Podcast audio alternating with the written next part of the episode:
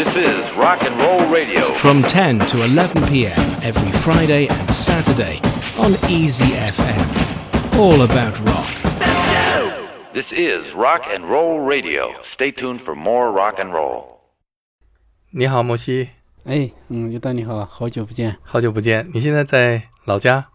对，我现在在我老家那个大凉山西昌，是嗯在那个、呃中国的西南边，嗯 嗯，靠近靠近云南这边了，嗯，听说你开了一个书店，对对对，开了一个叫米蒂书屋的一个书店，嗯嗯，嗯太好了，希望下次有机会去你的书店看你。嗯，好啊好啊，嗯。我们来聊一聊你跟窦唯的合作。你在认识窦唯之前是怎么听到窦唯的音乐的？听到窦唯的音乐是初中的时候了吧？我记得好像是、那个时候，那个呃呃，初中的时候就那个中国火，嗯。也开始有中国火，还有黑豹、唐朝，嗯。还有各种各样的摇滚乐队。嗯。嗯，对，因为我当时也很奇怪，当时也很奇怪的，就是就是喜很奇怪的，就是喜欢听这类的东西。嗯。嗯嗯，就是软的东西好像还不是我的菜。然后当时刚好就听到那看到那个中国火嘛，嗯。然后又又看到黑豹的那个，我那个时候都不知道这些这些乐队，然后主要是看那个他们的那个唱片封面，嗯。那时候是磁带封面，磁带封面就觉得哎还很有意思，是。挺挺挺亮眼的，用现在的话说就是。嗯然后眼睛一亮，然后买来听，哎，结果还真是好听。嗯对，那是我对那个德伟的第一印象吧。他是黑豹的主唱，那个时候。嗯，然后你就听到了《黑梦》，对吧？对，后后面黑梦是后面了。嗯，嗯，那个时候在你印象当中，窦唯是一个什么样的歌手呢？嗯，那个时候在黑梦之前，我觉得就是就是一个摇滚歌手，然后就觉得歌歌好听，旋律好听。嗯。然后那个 Don't Break My Heart 那那项的，然后也是经常去，我们都会经常去模仿或者嗯去学，嗯，然后对，嗯，然后包括里面的那吉他，我嗯们都会去，因为那个时候刚刚接触吉他嘛，嗯。然后就就会去学，嗯，那《黑梦》那一张专辑就完全不一样了，对吧？对，黑梦就完全是一个不一样的一个东西了，嗯嗯。那时候有没有想到过会有机会和窦唯合作？呃，没有，嗯，完全没有，因为本身第一个也是音乐的话，那就是唱唱歌，然后纯属那个自娱自乐嘛，嗯然后也没想到会会走到这这这个路子上面去，然后、嗯对，然后也是对，怎么说呢？就是跟跟这个东西好像八竿子打不着，就仅仅仅是那个闲暇之余，那个就就娱乐一下，好像，所以所以从来没想过。嗯，所以在你正式认识窦唯之前，在你心目当中有一个你想象的窦唯的样子，对吗？对，还是挺传奇的，就是对，就是感觉就是对传奇人物嘛，嗯，对，嗯，完全不会想到会跟他相遇，嗯。你在北京第一次跟他见面的时候，你觉得这个人是窦唯，跟你想象当中的区别大吗？区别还是挺大的，就是没想到是因为很多人，因为他我跟他认识的时候已经是他出了《黑梦》，然后后《黑梦》之后的很多作品都已经出了，包括那个《山河水》啊，嗯。还有很多很多作品都已经出来了，然后很多人都说说说他已经就是怎么怎么样了那种状态嘛，嗯。所以所以感觉他是属于那种怎么说呢，跟人很有距离感的那种。嗯。嗯，结果那天跟他跟他见面之后，觉得哎挺随和的，就跟就跟邻居的一个一个大哥嗯或者就这样，然后很随和，然后哎说话也是就是说话低，有点低沉，但是又很有很有磁性嘛。嗯，嗯，声音，嗯，然后就觉得哎，还挺亲切的。嗯，给我们描绘一下你们第一次见面的场景是在什么地方，什么时候？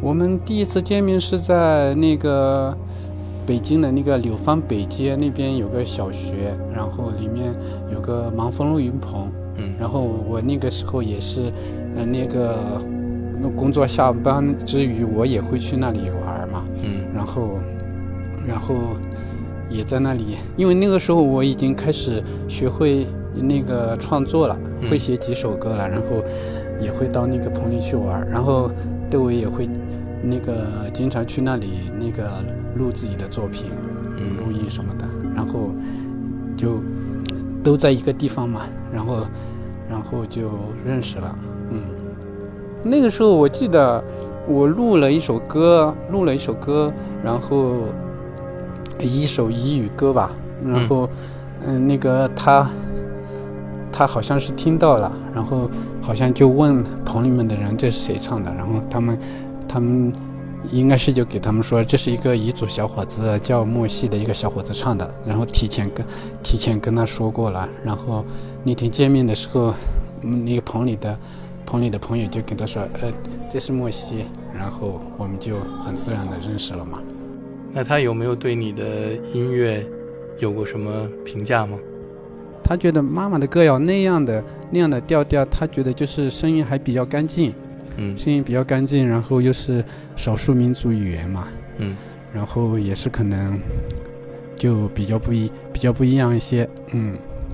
后面有次合作之后，我觉得他可能对我了解可能就是更深入一些吧，嗯。嗯嗯，因为后面我们合作一个叫《天宫图》的嗯。一首歌，然后呃一首曲子，然后他那首曲子一共是五十多分钟吧，快一个小时了。嗯。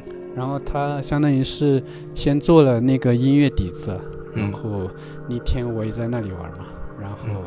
就说，哎，莫西，要不你来，你进去来一段，然 后 很突然，然后，然后我也是，我也是，哎，没没想太多，然后就进去去，进去去随意哼哼，跟着他那个跟他那个音乐那个嗯。氛围谱的那个氛围去哼了一段，嗯。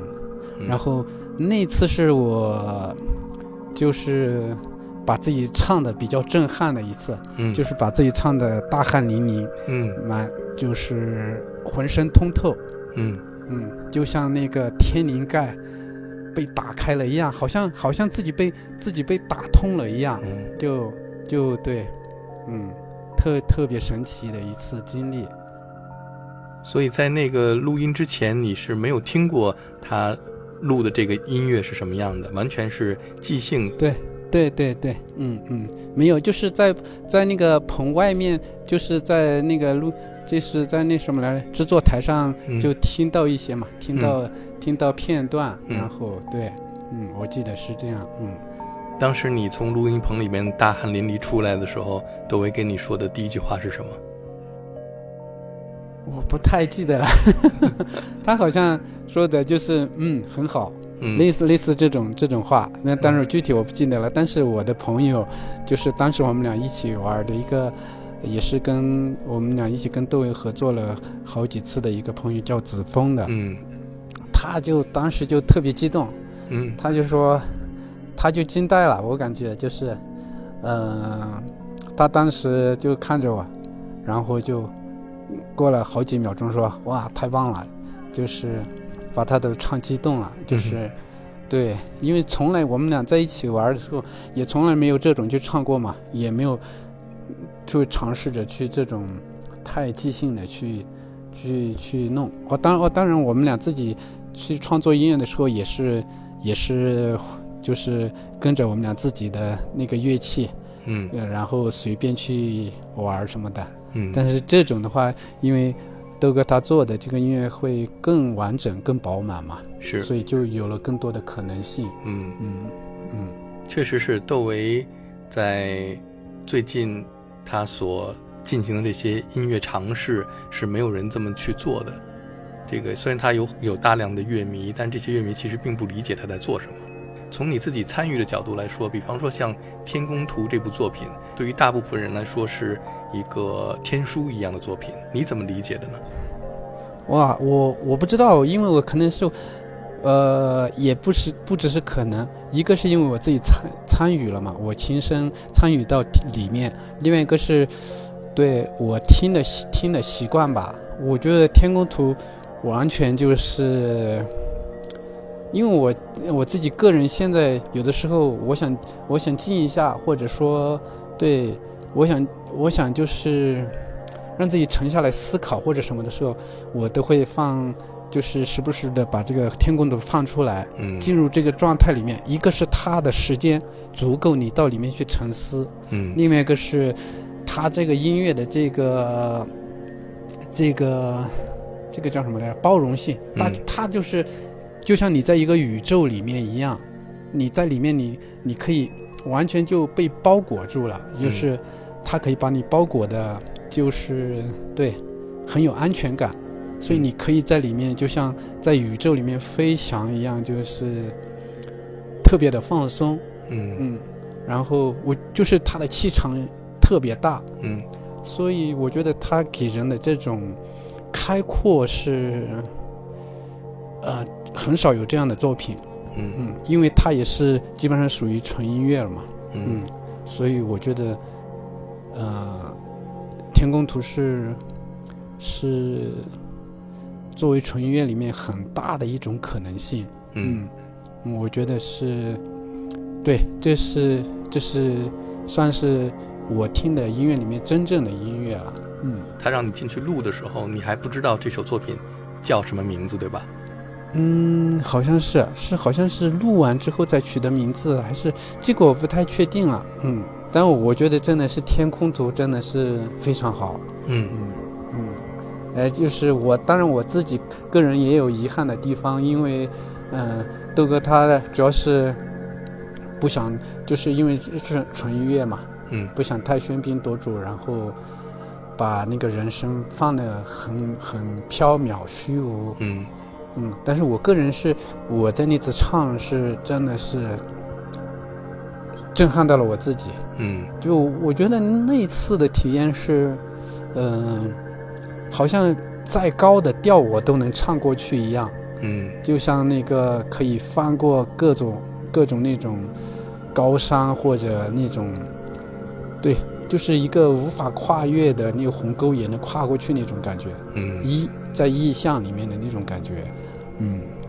所以对我来说是一次特别棒的体验，嗯，是，就像六十年代，这个美国的阿波罗登月，给很多的音乐家以灵感，创作了那时候大部分的这种关于太空科技和未来的音乐作品。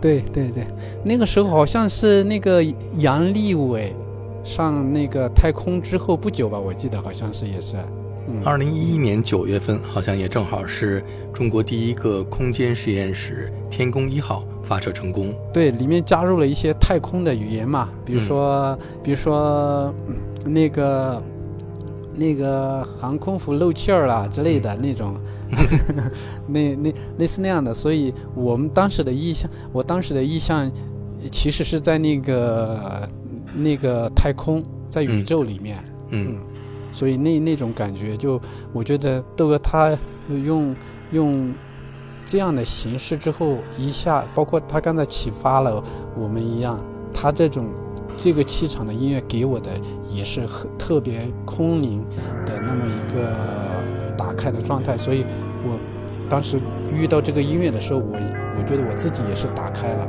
嗯。所以我觉得我身上也有了很大的可能性，嗯。